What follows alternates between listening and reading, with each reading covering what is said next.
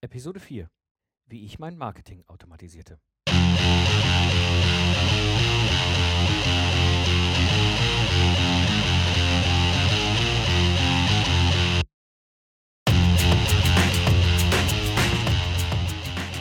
Hallo und herzlich willkommen zum Lifestyle Entrepreneur.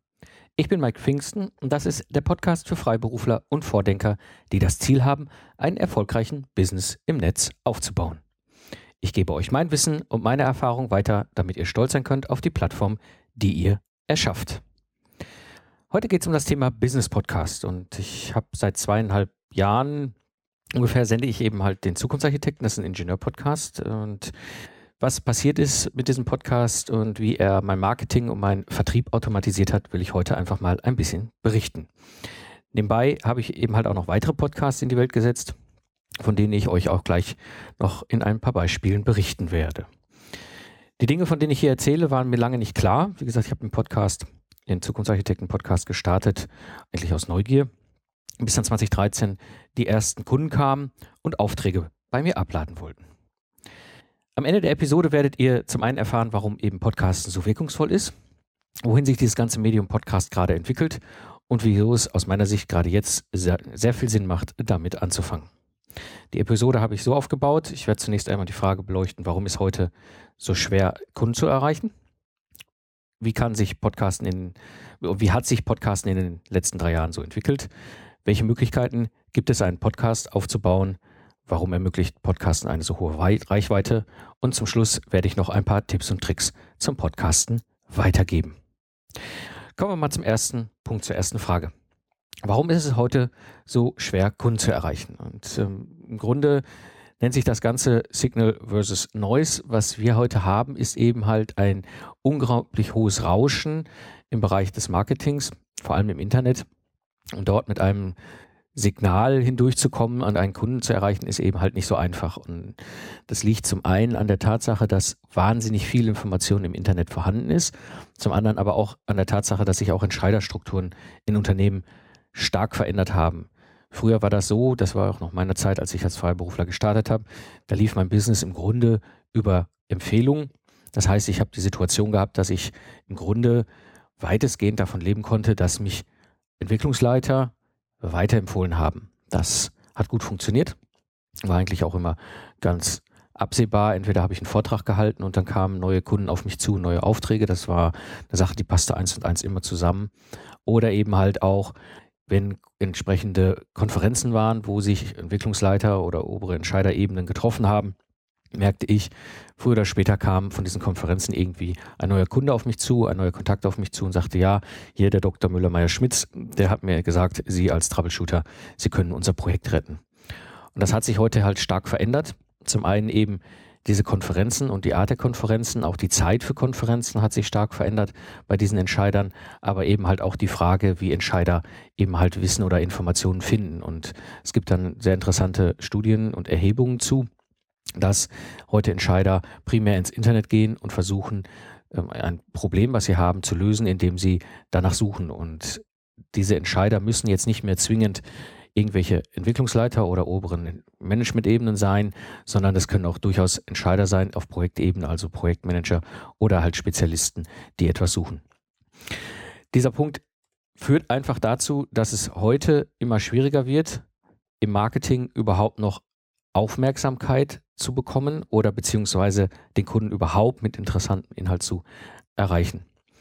Und das macht es deutlich schwerer. Ich habe das gemerkt, nach der Wirtschaftskrise hat sich das gedreht. Und durch Zufall mit dem Podcast habe ich es wieder in eine Richtung gebracht, die für mich heute wunderbar ist. Ja, wie hat sich Podcasten jetzt eigentlich so entwickelt in den letzten Jahren? Und zwar, das eine, was ja interessant ist, mal sich auf der Zunge zergehen zu lassen, ist Apples Podcast-App. Es war so, dass Apple ja eine lange, lange Zeit Podcasts als Teil von iTunes gemeinsam hat laufen lassen. Das heißt, zu der Zeit, wo ich noch angefangen habe zu podcasten, Anfang 2012, war mein Podcast dann in iTunes. Und ich habe einfach diese iTunes-App geöffnet, bin auf den Reiter Podcast gegangen, habe dort entsprechend äh, mir den Podcast rausgesucht, den ich hören wollte, den ich interessant fand und dann abonniert und so dann auch offline hören können.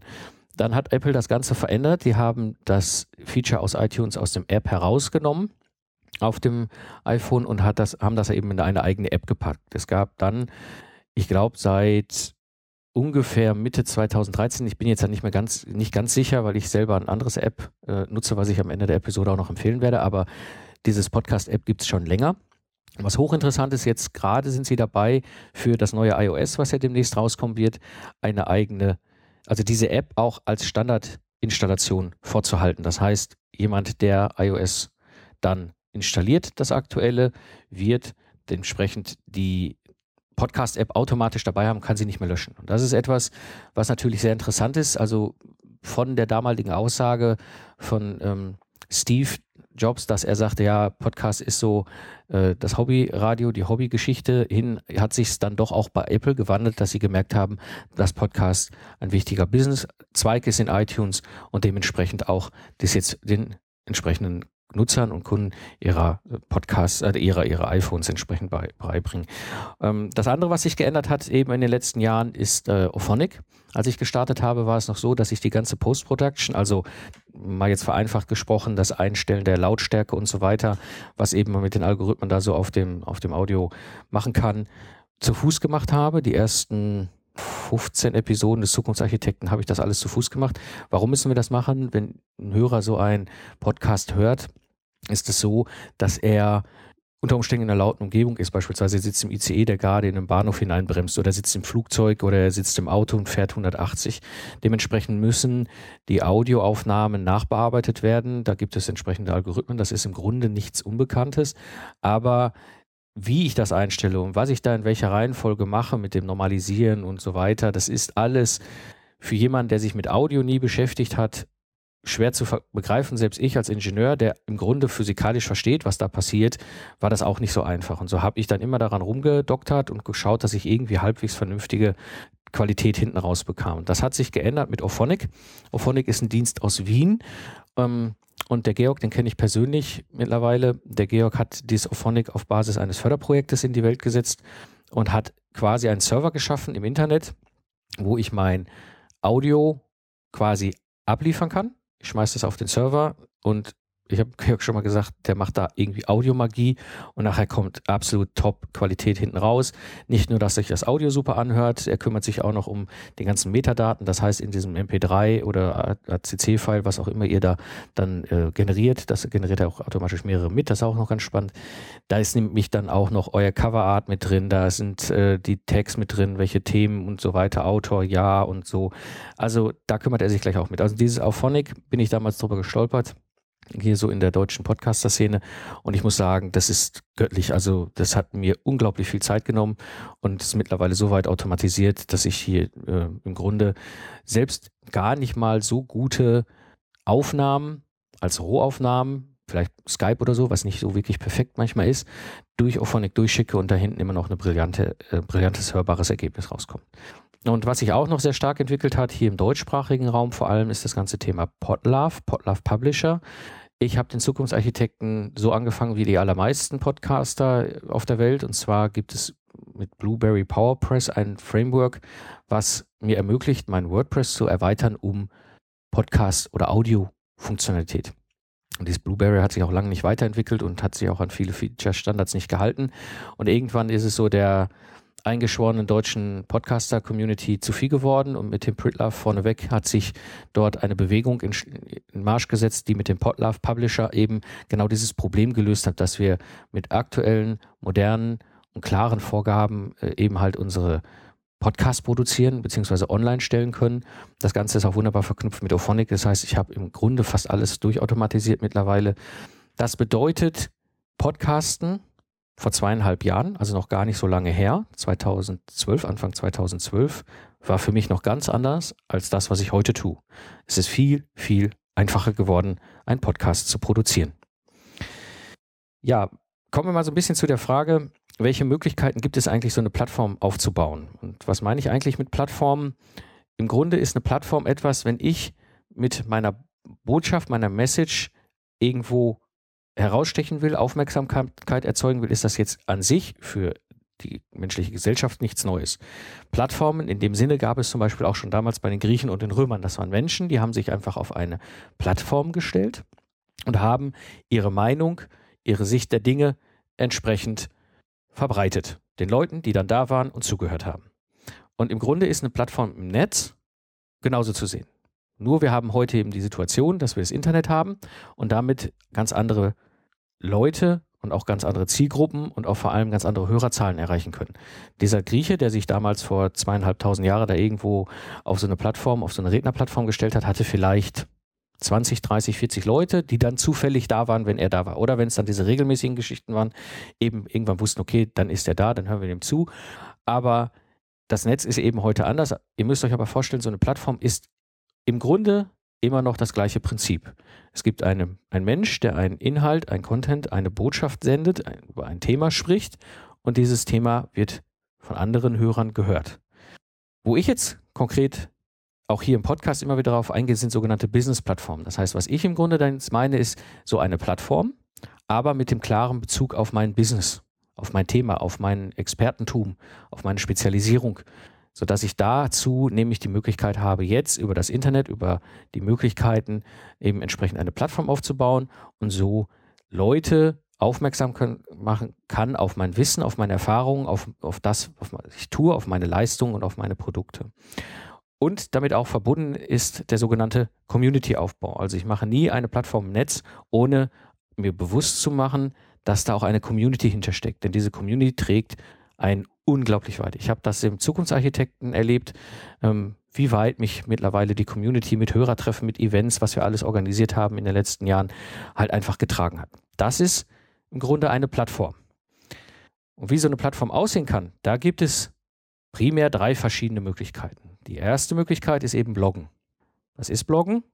Bloggen ist im Grunde Text im Web, also verbale Sprache geschrieben und ins Netz gestellt. Typischerweise auf WordPress als System. Es gibt noch andere. Ich weiß, da gibt es auch immer so schöne Grabenkämpfe drum, aber WordPress ist so der quasi Standard, ähm, was ich halt nutze, um eben meinen Text ins Web zu stellen als Blogger.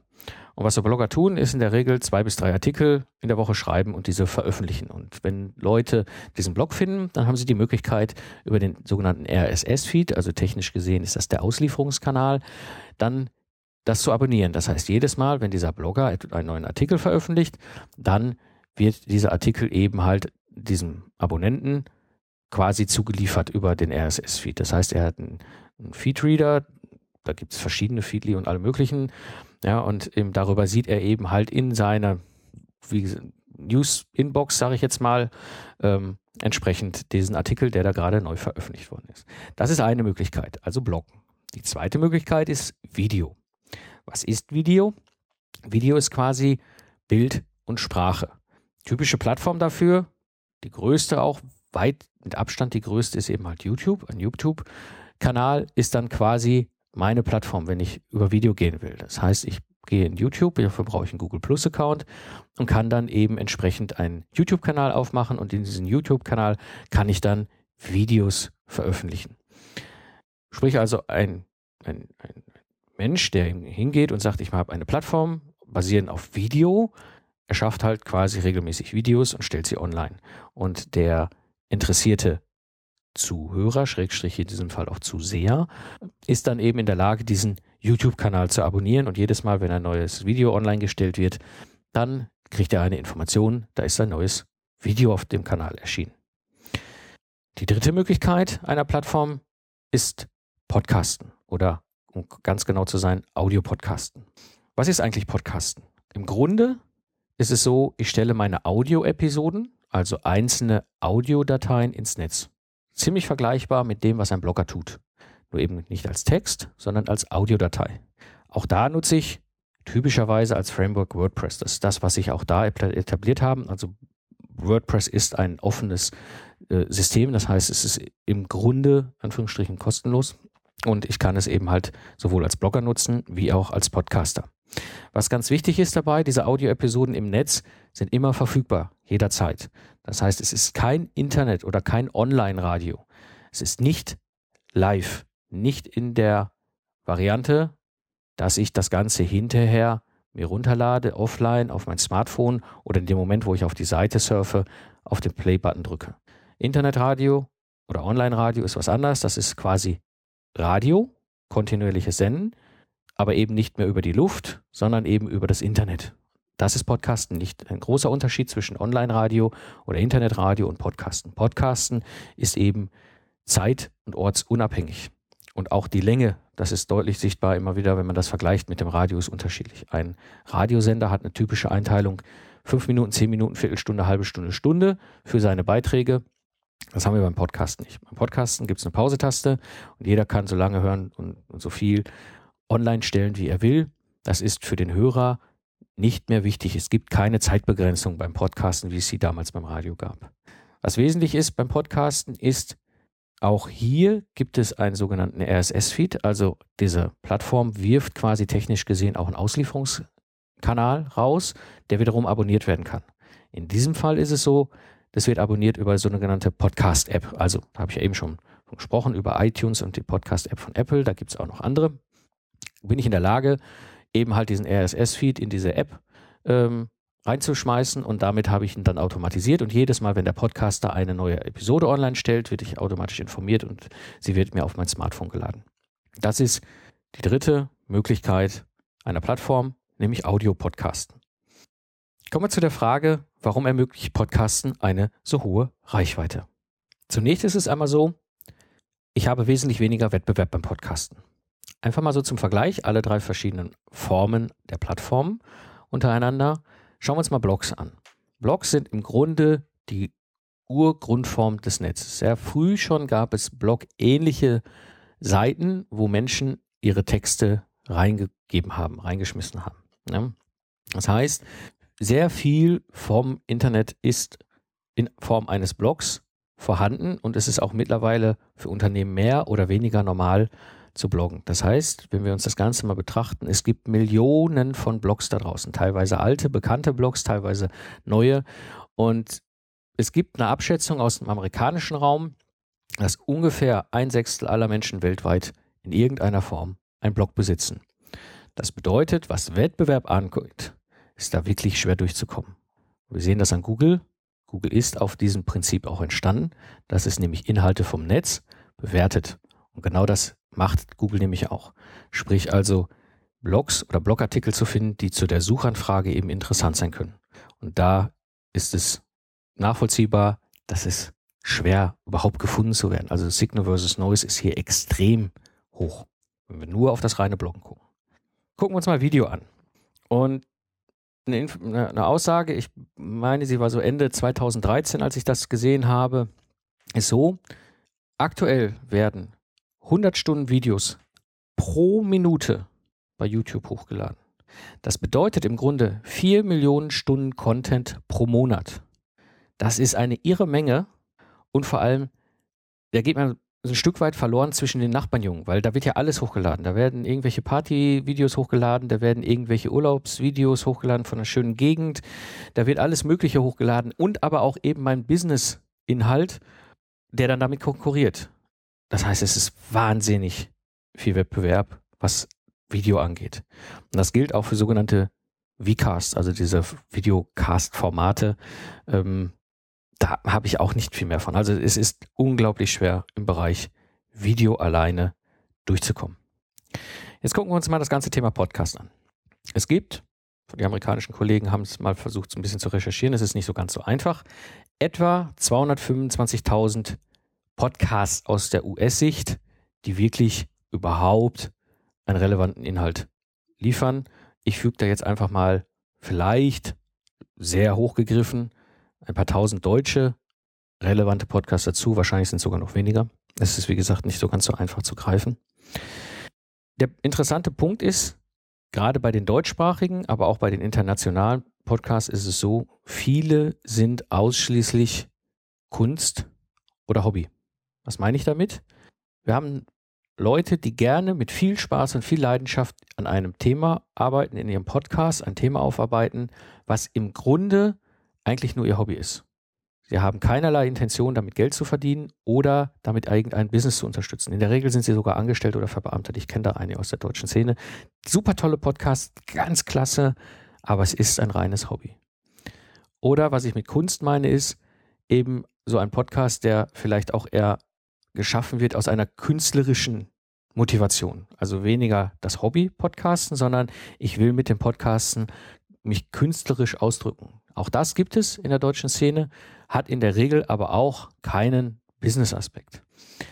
Wenn wir uns jetzt mal das Ganze angucken, bedeutet es, es sind extrem wenige Podcasts wirklich businessorientiert. Und mein Eindruck ist, und wie gesagt, ich kann jetzt nur meine Sicht und meine Erkenntnis momentan sehen, ich bin mit dem Zukunftsarchitekten, diesem Ingenieur-Podcast für Systemingenieure, also auch Nischen-Podcast, der aber businessorientiert ist, alleine im deutschsprachigen Raum. Ich habe bis heute keinen vergleichbaren anderen Ingenieur-Podcast gesehen. Ich kenne noch einen weiteren Ingenieur, der podcastet, der macht aber mehr Technikdokumentation. Es gibt im Software Engineering ein bisschen mehr, was Podcasts angeht, aber als Ingenieur in der Form, wie ich es mache, zu einem Nischenthema für andere Ingenieure, businessorientiert, da gibt es wenige. Eigentlich für mich in diesem speziellen Fall sogar gar keine. In anderen Fall, Fällen freiberuflicher Spezialisierung gibt es schon was, gerade so in diesem Social- äh, oder Soft-Skill-Bereich.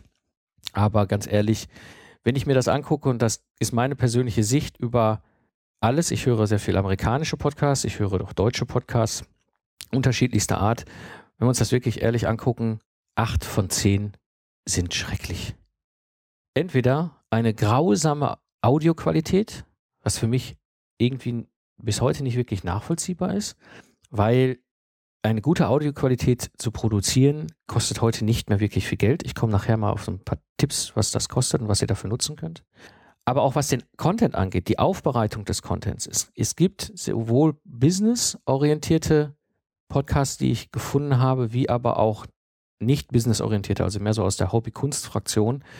Die sind eigentlich interessant. Aber die Art und Weise, wie der Content aufbereitet worden ist für den Hörer, schrecklich. Und oft ist es so, wenn ich neue Podcasts entdecke, dann höre ich da rein, höre mir die ersten zehn Minuten, Viertelstunde ab, an und schalte ab. Und entweder schalte ich ab, weil es Audio grausam ist, man kann sich das nicht anhören, ich kann mir das nicht anhören, oder weil die Art und Weise dieses Contents, wie er rübergebracht wird, nicht passt.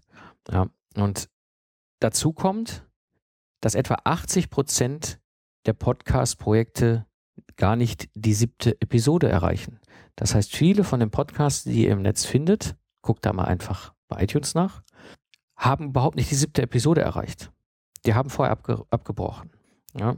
Und eine ganze Menge senden nicht mehr. Es, gibt, es gab so einen Hype 2005, 2006, was das Thema Podcast anging. Und da sind ganz, ganz viele, die haben es nicht bis heute durchgehalten. Was noch hinzukommt, ein Punkt, der auch noch relevant ist, eben einige Podcasts senden extrem unregelmäßig. So einmal im Quartal eine Episode. Ja, das ist zu wenig. Ja, auch ich hab, bin jetzt durch Zufall über einen Business-Podcast gestolpert, der eigentlich ein total spannendes Thema hat. Die sendet nur einmal im Quartal. Da bin ich schon lange wieder raus. Da bin ich schon wieder weg als Hörer, weil ich es vergessen habe oder was Neues gefunden habe. Das heißt, wenn man sich das jetzt mal auf der Zunge zergehen lässt, nur eine Handvoll Podcasts, wenige sind businessorientiert, ein großer Teil aller, über alle, jetzt nicht nur businessorientierter, über alle sind irgendwie schrecklich, was Qualität oder Content angeht. 80 Prozent schaffen die siebte Episode nicht, viele senden nicht mehr und einige senden unregelmäßig. Das ist kein Wettbewerb. Schauen wir uns mal den nächsten Punkt an, warum Podcasten eben so eine hohe Reichweite ermöglicht. Und zwar das Smartphone. Aktuell, 2013, 2014, haben etwa eine Milliarde Menschen ein Smartphone. Das heißt, eine Milliarde Menschen, und es ist egal, ob das jetzt ein Apple oder ein, ein, ein äh, Android-Device ist, also ist völlig wurscht. Alle Geräte haben die Möglichkeit, eine Podcast-App darauf laufen zu lassen und Podcasts zu hören. Das heißt, jeder ist potenziell in der Lage, Hörer zu sein. Und diese Zahl der Smartphones wird in den nächsten Jahren extrem steigen. Wir sehen das daran, iTunes hat letztes Jahr oder Apple hat letztes Jahr für iTunes eine neue interessante Information rausgegeben. Sie sagen, letztes Jahr hat allein das Thema Podcasten die drei Millionen, die drei Milliarden Subscription-Marke überschritten. Subscription ist das Abo, also dass der RSS-Feed mit dem kostenlosen Inhalt abonniert wird und regelmäßig zugeliefert wird.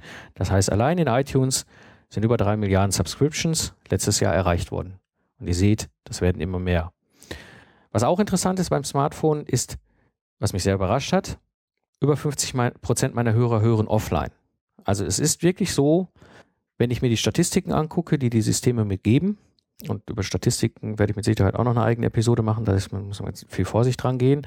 Aber grundsätzlich kann man da Trends und, und, und, und äh, Tendenzen und Schemen sehen. Sehe ich eben über 50 Prozent meiner Hörer beim Zukunftsarchitekten hören offline. Das heißt, die haben sich den RSS-Feed abonniert, haben sich quasi die Episoden auf ihr Smartphone gezogen und hören es von unterwegs. Und ich sehe das auch immer an den E-Mails, die ich bekomme, wo sie mir sagen, ja, hier toll, habe ich beim Joggen, die Episode war super spannend, sehr interessant. Oder hier beim Autofahren, ähm, sehr spannend war, relativ früh kriegte ich ein Feedback von einem, einem, einem Entwicklungsleiter, der mir sagte, Herr Pfingsten, vielen Dank für den Podcast, jetzt ist meine Fahrt zur Arbeit wieder spannend. Der sich wirklich jeden Morgen die halbe Stunde dann statt Radio oder irgendwelche Musikgeduddel den Podcast auf sein Smartphone gezogen hat und hat den eben halt im Auto laufen lassen. Und was Interessante ist auch, und da bin ich jetzt vielleicht nicht repräsentativ, aber ich höre sogar ausschließlich Podcasts über Smartphone.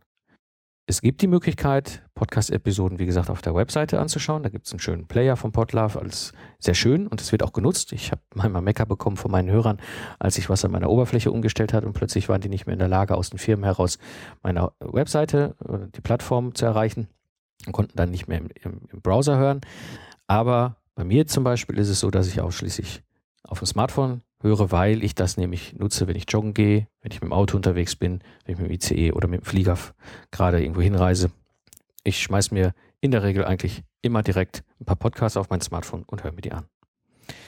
Ein dritter Punkt, warum Podcast so unglaublich wirkungsvoll ist, ist die Tatsache, es ist der einzige Sinn des Menschen, wo kein Hinschauen notwendig ist. Das heißt, im Grunde können wir parallel andere Dinge tun. Wir können Auto fahren, wir können joggen, wir können die Spülmaschine ausräumen. Ich hatte das ja eben schon bei den Hörerfeedbacks äh, angedeutet. Also ich weiß um eine Menge Hörer, die eben das beim Autofahren hören, zur Arbeit, die eben beim Inlineskaten, ja, Episode 15 und 16 habe ich mir beim Inlineskaten angehört, habe ich schon recht früh mal irgendwann Feedback bekommen. Das ist total erhebend, so ein Feedback überhaupt zu bekommen und dann eben aber gleich zu hören in diesem Kontext.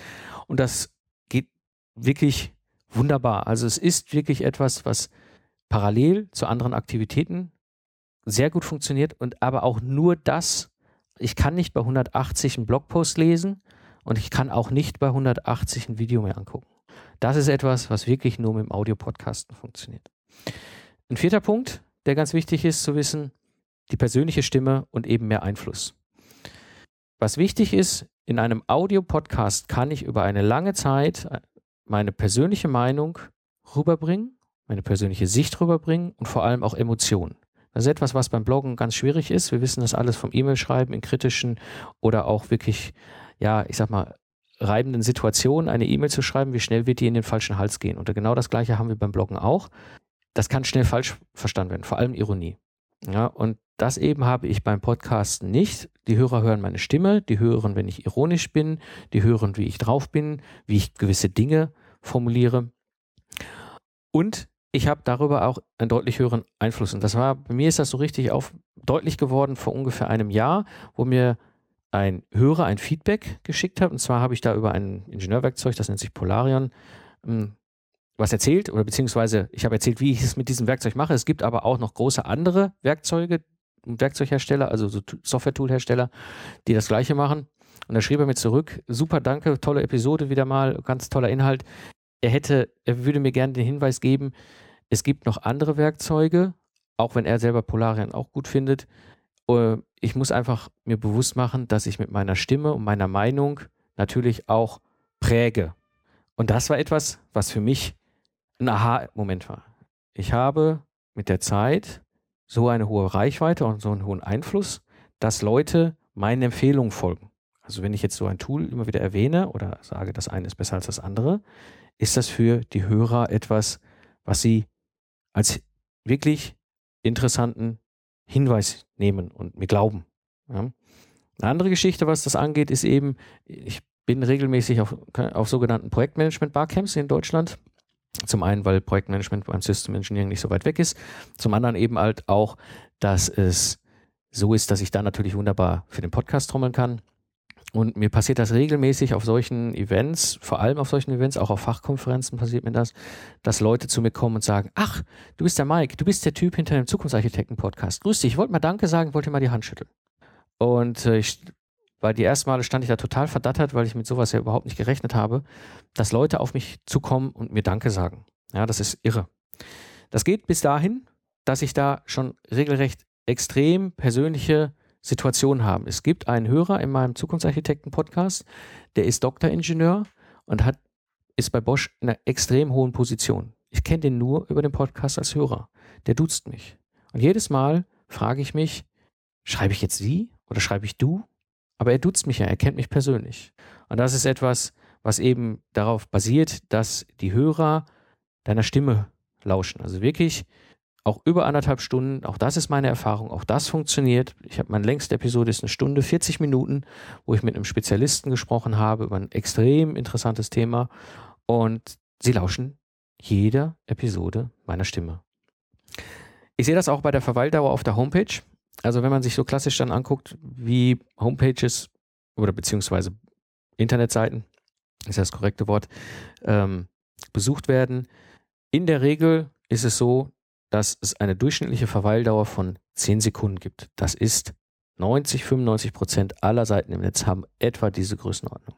Das ist beim Podcast anders. Ich habe Verweildauern, die so zwischen zweieinhalb und dreieinhalb Minuten sind, weil die Leute auf der Seite bleiben, weil die Leute auf der Seite die Episode sich anhören und in der Zeit einfach mal weiter rumgucken. Ja. Was bedeutet, wenn ich jede Woche eine Episode online stelle für die Community, ist es so ähnlich, wie wenn ich einen Vortrag halte. Mein Podcast, mittlerweile etwa 3000 aktive Hörer, bedeutet, jede Woche halte ich zu einem Thema einen Vortrag vor 3000 Leute. Ein bisschen Zeit versetzt, nicht alle hören die sofort. Ich sehe das bei mir in den Statistiken. So die ersten vier Wochen habe ich 700 Downloads. Das heißt, das ist in etwa der ganz harte Kern. Und so nach ungefähr sechs, acht Wochen kommen, kommt der Gro hinterher. Dann sieht man richtig so eine Welle in den, in den, in den Downloadzahlen. Was aber nicht bedeutet, dass sie nicht trotzdem alte Episoden hören. Also ich habe viele Hörer, die meistens ein paar Episoden hinten dran sind ähm, und dementsprechend sich das dann reinziehen. Es ist wirklich irre. Also diese Art und Weise, ähm, wie die Hörer absolut nur meiner Stimme zuhören und damit verbunden wirklich wie ein wöchentlicher Vortrag vor einem Riesenpublikum das Ganze funktioniert. Und das hat dazu geführt, dass Medien auf mich aufmerksam wurden. Anfang 2014 hat mich eine Journalistin vom SWR angerufen, hat gesagt, sie würde mit mir gerne ein Interview führen. Sie ist in meiner Episode gestolpert zum Thema Großraumbüro, wo ich sehr meine persönliche, sehr kontroverse Meinung über Großraumbüros einfach von mir gegeben habe und das fand sie cool, das fand sie interessant, das war eine andere Sicht als das, was sie sonst überall hört. Ja, und hat mich angesprochen, ob ich nicht als Interviewpartner bereitstehe. Das gleiche mit Fachmagazinen. Ich habe mittlerweile von mehreren Fachjournalisten die Anfrage, doch zu bestimmten Themenschwerpunkten in ihrem Magazin auch was zu veröffentlichen. Im nächsten Schritt Anfragen als Keynote-Speaker.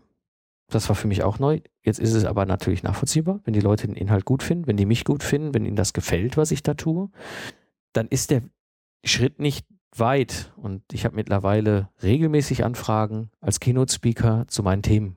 Und das ist natürlich eine super Geschichte. Und so hat es eben halt auch mein Leben verändert. Ich habe Hörergeschenke bekommen, gerade jetzt vorgestern wieder eins, ein Buch, was mir ein Hörer geschenkt hat, ein dickes Fachbuch.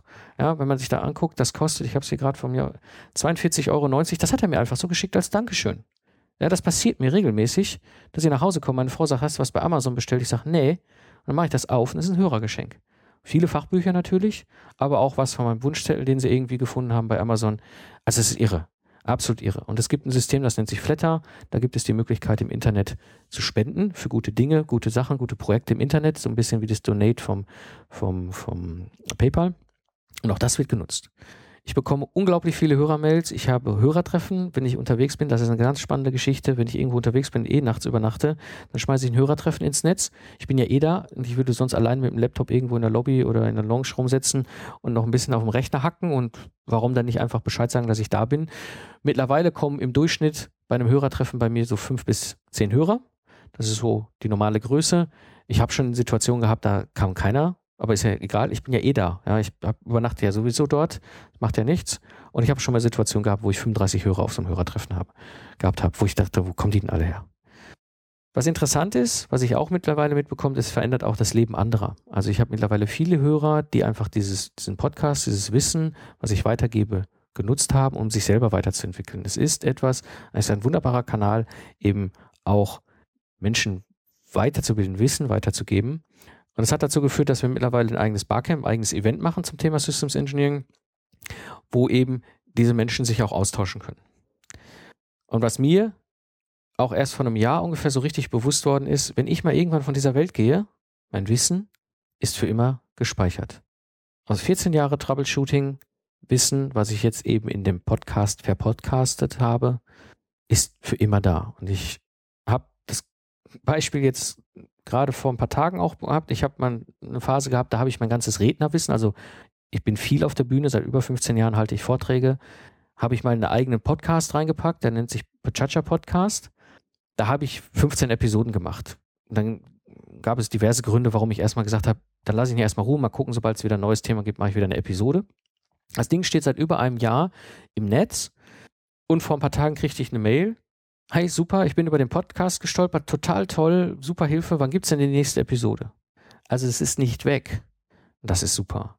Das gleiche ist auch bei einem Format, was ich gemacht habe, das nennt sich das Systems Camp Radio. Das ist quasi zu dem Barcamp, was wir für den Zukunftsarchitekten organisieren, eben einen eigenen Podcast-Kanal, wo ich die Leute, die Teilnehmer interviewe. Das sind meistens so kurze 10 Minuten, Viertelstunde Interviews zu ihren Themen, zu den Sessions, die sie aufgehangen haben und das Ganze wieder ins Netz stelle. Das heißt, für die Leute, die nicht teilnehmen kon konnten an dem Event, können sich aber auf jeden Fall mal so die Kurzzusammenfassung nachhören. Ja, was sind neben dieser persönlichen Einf Stimme und noch mehr Einfluss weitere Punkte? Der nächste Punkt ist Vernetzung mit Experten als Gäste. Das ist eine ganz tolle Sache. Ich kriege Zugang zu Menschen, die absolute Vordenker sind. Also an der Stelle ist es mittlerweile für mich relativ einfach geworden, an Leute heranzukommen, zu denen ich bis heute weit aufschaue in meinem Fachgebiet. Und das führt dazu, wenn ich solche Gäste habe, egal ob das jetzt absolute top bekannte Namen sind oder auch super Spezialisten, die jetzt erstmal keiner kennt. In der Regel haben die ihr Netzwerk. Das heißt, sie empfehlen natürlich ihre Episode weiter. Und das wiederum führt dazu, dass Leute auf meinen Podcast auch wiederum aufmerksam werden. Es hat noch einen weiteren Effekt. Da es meistens Spezialisten sind zu einem Themenfeld, lerne ich selbst natürlich was bei den Interviews, weil sie erklären ja mir und den Hörern den Sachverhalt, die Problematik, die Lösung. Das heißt, ich habe quasi automatisch als Nebeneffekt regelmäßig bei diesen Gesprächen auch so eine Minischulung oder Mini-Training, wo ich wirklich neues Wissen für mich aufnehme. Ja, und kriege wirklich darüber auch Kontakt zu Menschen, diese, die ich sonst nicht treffen würde. Es gibt ein schönes Beispiel, denn das ist der Tim Walkins, das ist einer der Guru im Bereich modellbasierte Softwareentwicklung und SysML. Und Tim ist extrem bekannt in der Szene. Ja, wir kennen uns mittlerweile. Wir duzen uns. Wir waren beim Podcast. Er hat jetzt ein Buch geschrieben. Da werden wir jetzt demnächst wieder drüber reden. Ja, also es ist eine ganz andere Ebene, um auch an solche Leute heranzukommen. Es hat aber auch zu einem anderen Effekt geführt. Ich habe damals im Zukunftsarchitekten einen anderen Podcaster mit hineingenommen. Und zwar gibt es einen Podcast, der nennt sich Robotiklabor. Das ist ein Podcast eher so auf der Hobby-Ecke. Das sind ein paar Jungs aus Hannover, die berufliche Informatiker sind und abends Roboter basteln. Haben vor ein paar Jahren angefangen mit dem Robotiklabor-Podcast einfach nur so eine Art News zu machen, zu aktuellen Tipps, Hinweisen und so. Und ich fand diesen Podcast ziemlich cool, weil ich weiß, Ingenieure hören auch abends nicht auf, sich mit Technik zu beschäftigen.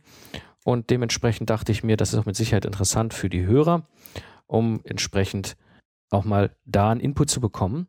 Und habe im Grunde eigentlich den Markus, dem Podcaster vom Robotiklabor Podcast, damals in der Episode 60 als Gast gehabt. Mir ging es wirklich eigentlich nur darum, meinen Hörern, meiner Community, diesen Podcast vorzustellen. Das ist super angekommen. Ja, ich habe viele Hörerfeedbacks bekommen, die haben gesagt, klasse, danke. Und ich sehe auch mittlerweile, dass viele Hörer diesen Podcast hören. Und ich sehe das deswegen, weil aus dieser ganzen Geschichte sich etwas Tolles Neues entwickelt hat. Ich bin jetzt quasi Gast mit Podcaster, Gastpodcaster im Robotiklabor. Während die drei als Informatiker in der Regel fachlich, technisch sich mit Robotik gar nicht auskennen, so im Detail, sondern einfach nur irgendwie zusammenbasteln, Spaß daran haben und gerne Tipps und Tricks, also so, so News weitergeben. Hier gibt es mal ein neues Projekt und da kann man was Tolles kaufen. bin ich zuständig für die Technik. Das heißt, ich bin so ein bisschen so eine Art Erklärbär in diesem Podcast. Und das ne, ist eine wunderbare Art, äh, Community Sharing zu machen. Das ist etwas, was mich auch antreibt, warum ich unglaublich stark den Wunsch habe, dass andere anfangen, auch einen Business-Podcast äh, zu starten, gerade im technischen Umfeld, weil wir uns darüber austauschen können. Es gibt mittlerweile auch bei mir im Zukunftsarchitekten eine Menge Hörer, die eigentlich nur den Robotiklabor-Podcast kannten und über meine Teilnahme am Robotiklabor-Podcast meinen Podcast kennengelernt haben und plötzlich festgestellt, das ist beruflich für mich wichtig und interessant. Der Mike, den abonniere ich mir auch. Nächster Punkt, Podcast schafft Vertrauen. Ja, ich habe das gemerkt. Ich bin allein innerhalb von 2013 von 500 Hörern auf zweieinhalb bis 3000 Hörer gewachsen. Und mittlerweile sind es wahrscheinlich mehr. Und das automatisierte dadurch eben halt wirklich mein Marketing und Vertrieb. Ich habe extrem viele Rückmeldungen bekommen von Hörern. Ich habe die Situation, das ist für mich als Freiberufler natürlich extrem spannend. Es ist nicht nur so, dass Leute auf meinen Podcast treffen und den Podcast hören, sondern der Podcast wirkt auch im Grunde wie so eine Art Vorfilter. Kunden, potenzielle Neukunden kommen, stoßen auf den Podcast, hören sich das an. Und ich hatte wirklich das erste Mal im September, Oktober, September, Oktober 2013 die Situation, da hat mich ein Entwicklungsleiter von einem großen Medizintechnikunternehmen angerufen hat gesagt, Herr Pfingsten, ich bin auf Ihren Podcast gestoßen, ich habe mir das so die letzten drei, vier Wochen alles reingezogen, ich finde das total cool, ich will Sie für zwei Tage als Moderator buchen. Und das war für mich ein irrer Aha-Effekt, weil ich, Dosbattle, habe natürlich vergessen, meine Kontaktdaten im Podcast von meinem Büro draufzupacken. Das habe ich dann mal fleißig gemacht, weil der hat sich sogar die Mühe gemacht, das rauszusuchen, die Festnetznummer. Und ich bin damit plötzlich in eine Branche hineingekommen, die extrem geschlossen ist. Also ihr müsst einfach nur zum Verständnis, ich komme ursprünglich als Ingenieur aus der Automobilentwicklung und Medizintechnik ist eine eigene, in sich sehr geschlossene Branche, da komme ich nicht ohne weiteres rein. Und plötzlich war ich drin, habe einen Auftrag gekriegt, habe den Angebot geschickt und hatte innerhalb von zehn Tagen eine Bestellung. Ohne Diskussion, ohne Preis, Probleme, Einkaufsdiskussion, nichts, gar nichts. Ja, das ist irre. Und das passiert regelmäßig. Bezahlte Vorträge, auch so ein Thema. Wie gesagt, halt über 15 Jahren halte ich schon Vorträge. Für mich ist das einfach eine Leidenschaft. Ich mache das gerne. Ich gebe gerne Wissen weiter, teile gerne Wissen. Und ähm, im Frühjahr 2013 kam das erste Mal ein Entwicklungsleiter auf mich zu und hat mich direkt angesprochen, ob ich nicht Vorträge halten will bei denen im Unternehmen, auch Medizintechnikhersteller, anderer Medizintechnikhersteller. Und habe gesagt, ja klar, was denn? Ja, sagt er so, ja, hier diese vier Episoden, fand er cool, hätte er gerne als Vortrag. Habe ich gesagt, ja, aber die kennen Sie doch schon. Ja, sagt er, ist egal. Ich sage, aber ich werde ja nichts Neues erzählen. Das heißt, nee, ist egal. Er will mich als Referent haben, als Speaker. Ich soll ein Angebot schicken. Ja, und so habe ich meinen Schritt eben in das Speaker-Business gefunden und werde jetzt als bezahlter Speaker auch regelmäßig entsprechend gebucht. Und das ist etwas, was absolut klasse ist.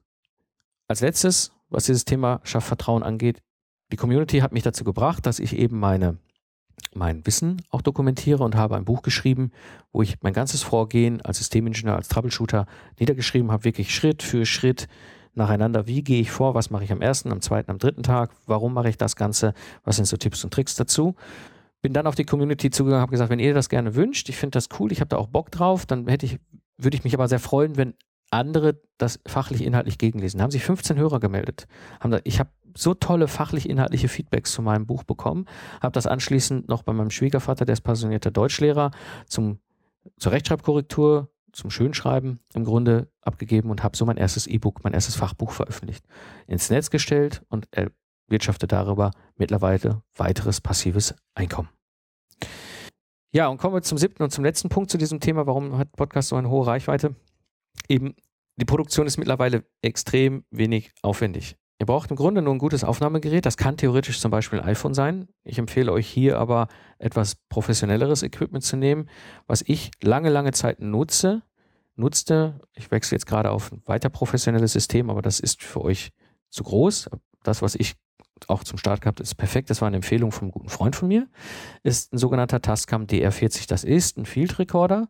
Das heißt, es ist im Prinzip so ein Aufnahmegerät wie das, was ihr seht, wenn ihr irgendwo Nachrichten seht und da wird in Berlin irgendein Politiker interviewt und dann strecken die Journalisten alle so einen Rekorder durch die Menge und man sieht die ganzen Arme mit den Recordern. Das ist im Grunde so ein Field Recorder, der hat schon professionelle Anschlüsse. Das heißt, ich kann da auch professionelles Equipment dran anschließen.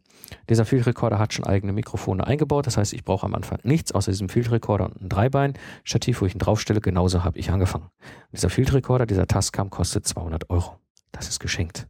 Die WordPress-Plattform Kostet im Grunde nichts. WordPress ist kostenlos. Ich habe natürlich die Hostingkosten, aber als Freiberufler habe ich ja in der Regel sowieso irgendwie eine Webseite. Podlove kostet auch nichts. Und Ophonic war jetzt lange kostenlos. Da der Georg aber seinen Fördermitteltopf erschöpft hat, der ist ausgelaufen, hat er jetzt ein sehr, sehr faires Paid-System. Das heißt, es gibt zwei Stunden pro Monat free. Das heißt, wenn ihr einen 30 Minuten Podcast jede Woche schickt, kommt er sogar damit aus. Wenn ihr im Grunde mehr sendet, wie ich es tue, mit mehreren Podcasts, dann hat er extrem moderate Preise. Also die nächste Stufe sind 9 Euro im Monat. Ganz ehrlich, für uns als Freiberufler ist das geschenkt. Was wichtig ist, ich schneide nicht. Ich schneide nicht. Es gibt ein paar Sonderfälle, ein paar Ausnahmen, wo ich schneide. Das ist, wenn mir ein Feuerwehrwagen durch die Sendung fährt. Oder wenn ich Gäste habe, die eben irgendwie ihren Faden verloren, nach roten Faden verloren haben. Ingenieure sind nicht so gewohnt, vom Mikrofon zu sprechen. Dann soll ich mal zwei, drei Sätze vorher nochmal einsteigen. Ich mache das dann hübsch. Was ich aber nicht mache, ist, dass ich Ums und Äds und all sowas rausschneide. Das hört sich für denjenigen, der seine eigene Stimme das erste Mal hört, komisch an, weil man plötzlich auch diese Ums und Äs hört. Aber in der Regel wird es nicht wahrgenommen, weil es ist natürlich. Deswegen, ich schneide nicht und wenn, nur ganz einfache Dinge. Und das ist ein großer Vorteil vom Audio im Vergleich zu Video. Video muss ich ausschneiden. Aber Video habe ich ein Riesenproblem. Da ist nämlich dieser visuelle Teil noch mit dabei und das muss einander passen. Das ist bei Audio viel, viel einfacher. Das heißt, ich kann unglaublich einfach starten. Ich muss ein Mikrofon anmachen und loslegen. Und ein Vorteil, den Audio-Podcasten eben auch noch hat, und das ist eine spezielle Situation jetzt von mir persönlich, aufgrund meiner Geschichte, und das habe ich ja in den vorigen Episoden schon erzählt, mein Problem mit meiner Deutschlehrerin damals in der Mittelstufe, bin ich nicht der absolute König in perfekten Texte schreiben. Also inhaltlich runterschreiben ist überhaupt kein Problem, aber da muss jemand drüber gucken, um es richtig toll zu machen. Ich bin, ich sehe das nicht. Ja, andere sehen sowas. Beim Podcasten habe ich keine Rechtschreibkorrekturen. So wie mir die Gedanken in den Kopf kommen, jetzt gerade, kann ich sie erzählen. Alles ist gut. Ja, das war mal so die verschiedenen Punkte, warum ermöglicht Podcasten eigentlich so eine hohe Reichweite. Jetzt möchte ich noch ein bisschen auf die Tipps und Tricks eingehen, auf die ich euch äh, hingewiesen habe. Kommen wir mal zu meinem ersten Tipps und Trick. Ist Podcasten eigentlich einfach? Nein, es ist nicht einfach. Wenn ihr irgendjemand hört, der sagt, Podcasten, das ist total einfach. Das stimmt nicht. Podcasten ist nicht einfach. Es ist Werkzeug und wirklich machbar. Da muss ich mich aber ernsthaft mit beschäftigen und das muss ich wollen. Für Leute wie ich, die sowieso als Speaker oder gerne Vorträge halten, wie auch immer, ihr Wissen weitergeben, für die ist Podcasten wesentlich einfacher als für andere, weil es im Grunde nicht viel anders ist. Man muss es üben. Ja, und es ist einfach wichtig zu wissen, es ist zu Beginn wirklich viel Arbeit. Bei mir war es jetzt im speziellen Fall so, es gab nicht mal mehr eine vernünftige Anleitung dazu. Ich habe mir viel Wissen aus verschiedensten Quellen, vor allem aus Amerika, zusammengesucht. Ähm, nur ist Amerika nicht Europa. Wir haben eine ganz andere Konsumform. Äh, das heißt, wir müssen auch in Europa Podcasts anders produzieren oder beziehungsweise inhaltlich anders aufbereiten. Ähm, und diese Anleitung gab es nicht. Genau deswegen mache ich ja auch hier den Lifestyle Entrepreneur, um euch hier diese Erfahrung, dieses Wissen weiterzugeben. Ja, ihr müsst zu Beginn eure Berufung finden, ja, das, was euch antreibt und eure Nische finden und lernen, sich hinter Mikrofon wohlzufühlen. Diese Parameter sind unglaublich wichtig, weil ohne das werdet ihr es nicht schaffen über die siebte Episode hinaus. Einfach mal so ein paar Zahlen. Anfangs hatte ich so ungefähr fünf bis sechs Stunden pro Episode, die ich brauchte, um quasi von dem Skript, von der ersten Idee, ich, skrip, ich skripte meine, meine Episoden, das Skript, da müsst ihr euch vorstellen, ist im Grunde wie so ein ganz zerhacktes Inhaltsverzeichnis, nur Stichpunkte, einfach nur damit ich einen groben roten Faden habe, sonst lande ich nämlich bei Pontius und Pilatus. Damals fünf bis sechs Stunden, heute circa zwei Stunden. Es kommt so ein bisschen drauf an. Interviews sind einfacher, da muss ich wenig vorbereiten. Da geht es einfach nur noch um das Umsetzen. Wenn ich sehr inhaltstiefe Episoden mache, die wollen natürlich auch vernünftig vorbereitet sein. Das bedeutet für mich aus unternehmerischer Sicht, es sind ungefähr 20 Stunden pro Monat, wenn ich vier Episoden, also jede Woche eine sende. Ganz ehrlich, das ist nicht viel. Und es ist vor allem, da hatte ich ja vorher schon drüber gesprochen, es ist ein Investment. Es ist kein Fire and Forget Geld. Ich bekomme mindestens einmal im Quartal beim Zukunftsarchitekten Hörermail, super, ich bin über den Podcast gestolpert, ich habe jetzt mal ganz vorne angefangen zu hören. Das heißt schon die erste Minute, die ich damals in den Podcast gesteckt habe, und so grauselig es ist, wenn ich meine alten Episoden anhöre, die ist trotzdem wertvoll. Es ist ein Investment und die Hörer hören es. Heute ist das ein bisschen anders, dadurch, dass ich ja nun entsprechend viel Erfahrung habe. Heute brauche ich ungefähr 30 Tage von der Idee, bis dass mein neuer Podcast in iTunes ist. Das war natürlich damals anders, vor zweieinhalb Jahren. Und genau das ist das, was eben aus meiner Sicht bedeutet, einen Podcast zu machen, ist für jeden wirklich machbar. Ihr braucht dazu Anleitung, ihr braucht da ein ganz gewiss, also ganz wichtige Weichen müssen im Vorfeld gestellt werden, sonst werdet ihr nicht erfolgreich. Aber wenn jemand sagt, Podcasten ist einfach, hier schalt ein Mikrofon ein und äh, dann schmeißt das einfach mal ins Netz, nein. Theoretisch funktioniert das, auch das gibt es, aber dann gehört ihr zu den acht von zehn Podcasts, die grausam sind. Es braucht ein bisschen mehr. Und es braucht vor allem Lernen. Ja, was macht denn so ein Podcast eigentlich erfolgreich? Der erste Punkt ist Nische, Nische, Nische.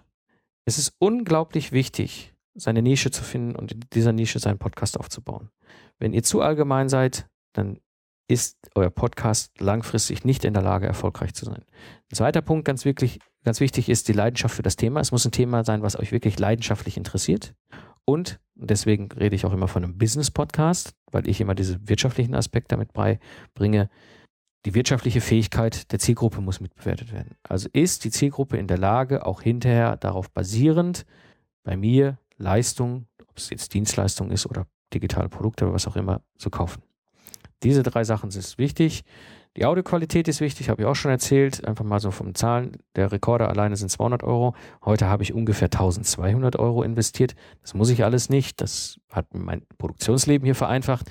Aber im Grunde könnt ihr mit den 200 Euro starten. Was auch ganz, ganz wichtig ist, das vermisse ich auch bei vielen Podcasts, auch wenn es ein bisschen, also auch businessorientierten Podcasts manchmal, das nennt sich Epic Content.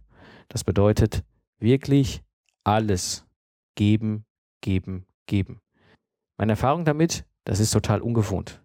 Jetzt hatte ich nie ein Problem damit, mein gesamtes 100%, mein gesamtes Wissen so rauszugeben, weil ich halt gerne Vorträge gehalten habe, weil ich, oder gerne Vorträge halte, weil ich gerne mein Wissen teile. Und ich weiß, wie sehr ich davon profitiere, wenn wir mit anderen Wissen teilen. Aber für Leute, die das nicht gewohnt sind, ist es immer so, der erste, und das war auch so oftmals die Reaktion, jetzt gibst du da kostenlos dein Wissen weiter, das ist doch dein Businessmodell und dann leben die von. Und genau, aber das funktioniert beim Podcast nicht. Wenn ihr den, wenn ihr auf den Trip geht und sagt, ich teaser jetzt mal so an, ja, ich schmeiß da jetzt mal so ein Stöckchen hin und mal gucken, ob sie anbeißen und dann ganz schnell an einen Punkt kommen und sag, so, wenn ihr den Rest haben wollt, dann müsst ihr kaufen. Das ist grundsätzlich ein Geschäftsmodell, das will ich nicht verteufeln. Aber im Podcasten baut das kein Vertrauen auf, weil die Hörer das ganz schnell merken werden. Ja. Der Punkt bei mir ist, in meinem Fall ist es wirklich so, es gibt, also ich muss vielleicht noch was anderes erklären. Es gibt zwei Extreme beim Podcasten, die generell überhaupt nicht funktionieren. Es gibt noch andere Varianten, ne, aber es gibt zwei wesentliche Pole. Das eine ist Entertainment, das andere ist Education. Und Podcasts, die erfolgreich sind, bewegen sich irgendwo auf dieser horizontalen Linie zwischen diesen beiden Polen. Alle anderen Podcasts spannend, schön mit Sicherheit, aber Entertainment oder Education sind die beiden einzigen Gründe, warum wirklich Hörer dranbleiben, weil sie wollen entweder unterhalten werden oder sie wollen neues Wissen aufgreifen. Und das ist halt auch ein Punkt, wo ihr ausjustieren sollt, wo ungefähr, in welchem Bereich wird euer Podcast liegen. Ja, und regelmäßig senden, das hatte ich glaube ich schon mehrmals erwähnt. Das ist ganz, ganz wichtig. Wöchentlich wirklich dranbleiben und senden und senden und senden. Was ist noch wichtig, so bei Tipps und Tricks zu wissen? Schaut nicht auf die Statistiken. Statistiken sind eigentlich nur, also ich werte sie nur einmal im Jahr aus, um halt ein großes Bild zu bekommen. Nutzt eure Unsichtbarkeit. Die erste Zeit wird, werdet ihr in Anführungsstrichen unbesichtbar sein im Netz. Ihr werdet nicht gefunden. Wenn ihr den Link nicht aktiv anderen gebt, wird euch keiner besuchen auf eurer Plattform. Das könnt ihr wunderbar ausnutzen, um überhaupt mal erstmal warm zu werden mit der ganzen Technik, mit den ganzen Prozessen, mit dem ganzen Inhalt. Und schafft die magische siebte Episode. Die, die die siebte Episode geschafft haben, senden in der Regel lange, lange Zeit weiter. Ihr werdet ungefähr bis zur 15. Episode brauchen, um eure Stimme gefunden zu haben, also auch Fehler machen und auch lernen, wie ihr das am besten so aufbereitet und auch rüberbringt. Und was meine Empfehlung an der Stelle ist, wenn ihr technisch begabt seid, fangt jetzt an. Wenn ihr noch nicht wisst, wie es losgeht, dann sprecht mich an.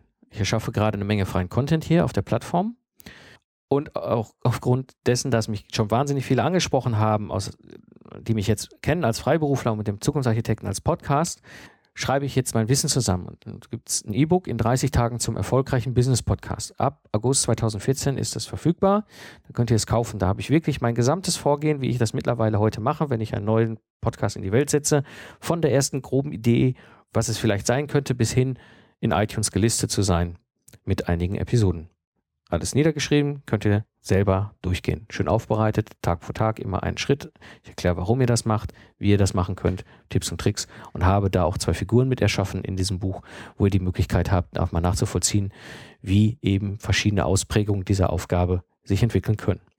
Dazu wird es demnächst auch noch mein Online-Seminar geben, wo ich quasi die Leute, die sagen, ich will jetzt nicht nur das Buch durcharbeiten, sondern ich will auch direkt noch von der Hilfe und von dem Austausch profitieren, Dort werde ich jetzt entsprechend dem nächsten Online-Seminar, auch immer vier Wochen, genau diese 30 Tage quasi, wo ich ganz viel an Inhalt bereitstellen wird. Da wird das Buch dabei sein. Ich werde noch ähm, Screencasts, Tutorials, Checklisten, alles Mögliche produzieren für die, die eben noch mehr wollen.